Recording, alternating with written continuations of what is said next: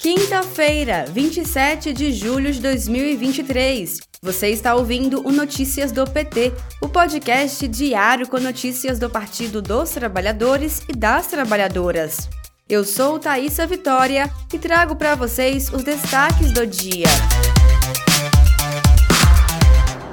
O ministro da Secretaria de Comunicação Social, Paulo Pimenta, afirmou na noite desta quarta-feira, 26 de julho, que o economista Márcio Postman vai assumir o IBGE, Instituto Brasileiro de Geografia e Estatística.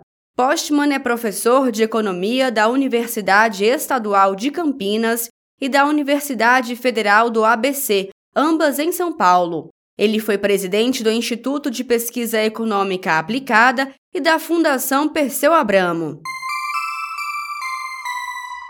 O influenciador bolsonarista Alan Frutoso da Silva, investigado por ataque à sede da Polícia Federal, é preso ao tentar fugir para a Argentina. O episódio antecedeu os ataques extremistas aos três poderes no dia 8 de janeiro em Brasília.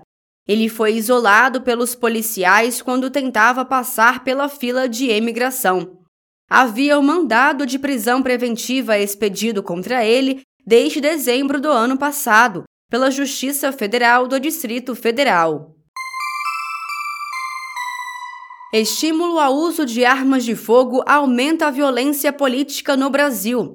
Parlamentares e ativistas foram alvo de perseguição e ataques durante o governo anterior, que promoveu a liberação de registros de caçadores, atiradores e colecionadores.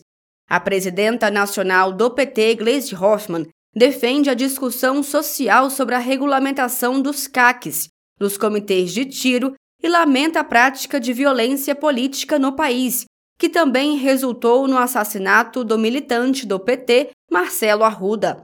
Confira mais informações no boletim da Rádio PT em radio.pt.org.br. No episódio de hoje da série Brasil no Rumo Certo, o destaque é para a reconstrução de políticas públicas para erradicar a fome. Em seis meses, o presidente Lula relançou o programa de aquisição de alimentos, que garante um aporte recorde de 71 bilhões de reais ao Pronaf da agricultura familiar e recupera o Programa Nacional de Alimentação Escolar. Quem fala mais sobre o assunto é o deputado federal Bom Gás, do PT do Rio Grande do Sul. Confira a entrevista na Rádio PT no Spotify. Nesta quinta-feira, o presidente Lula se reuniu com o ministro da Fazenda, Fernando Haddad, e depois com o ministro da Casa Civil, Rui Costa. Ainda hoje, está previsto o compromisso com os ministros Rui Costa, da Casa Civil, e Alexandre Silveira, de Minas e Energia, junto com a presidenta da Caixa Econômica, Rita Serrano, e o presidente da Petrobras, Jean Paul Prates.